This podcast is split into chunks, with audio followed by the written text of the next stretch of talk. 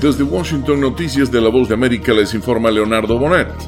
Ahora que más de 170 millones de estadounidenses han recibido al menos una dosis de la vacuna contra el COVID-19, los expertos ven el verano en Estados Unidos con mucho optimismo. La más contagiosa variante Delta continúa preocupando a Estados Unidos y podría provocar un aumento repentino de las infecciones por coronavirus si solamente el 75% de la población apta para vacunarse está inmunizada en el próximo otoño. Así dijo el ex jefe de la Administración de Alimentos y Medicamentos, Scott Gottlieb. Gottlieb mencionó un escenario en el que las infecciones podrían alcanzar hasta el 20% del máximo registrado en el invierno pasado. Jacopo Luzzi, Voz de América, Washington. En Texas, el drama migratorio tomó por sorpresa a un pequeño pueblo que no estaba acostumbrado al cruce frecuente de inmigrantes irregulares por la frontera con México. Son casi las 10 de la mañana y un equipo de voluntarios recibe a un grupo de inmigrantes recién liberados por la patrulla fronteriza en el único centro de ayuda al migrante que existe en Del Río, Texas. Venga para acá.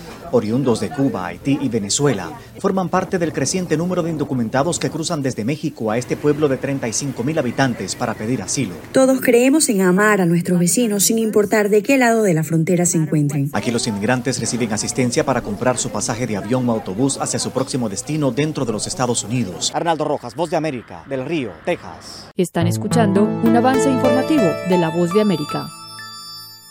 Bolivia recibió solo el 26% de los 15.200.000 vacunas que adquirió cuatro meses después de haber iniciado un plan de inoculación masiva y no ha podido inmunizar a su población más joven debido a la escasez de dosis. Un millón de vacunas Sinopharm de China comenzaron a llegar este martes y el lote se completará el jueves, dijo la prensa el viceministro de Comercio Exterior, Benjamín Blanco. A continuación, un mensaje de servicio público de la voz de América.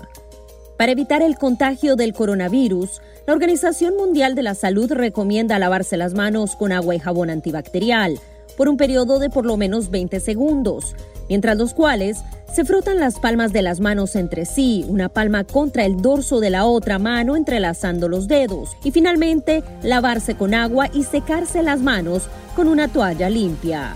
Este fue un aviso de servicio público de la voz de América. Y al cierre, en el Consejo de Derechos Humanos de la ONU en Ginebra, 59 países firmaron una declaración en la que condenan la violación de derechos humanos en Nicaragua e instan a la celebración de elecciones libres y a la liberación inmediata de los opositores detenidos. Y hasta aquí noticias de la voz de América. Desde Washington les informó Leonardo Bonet.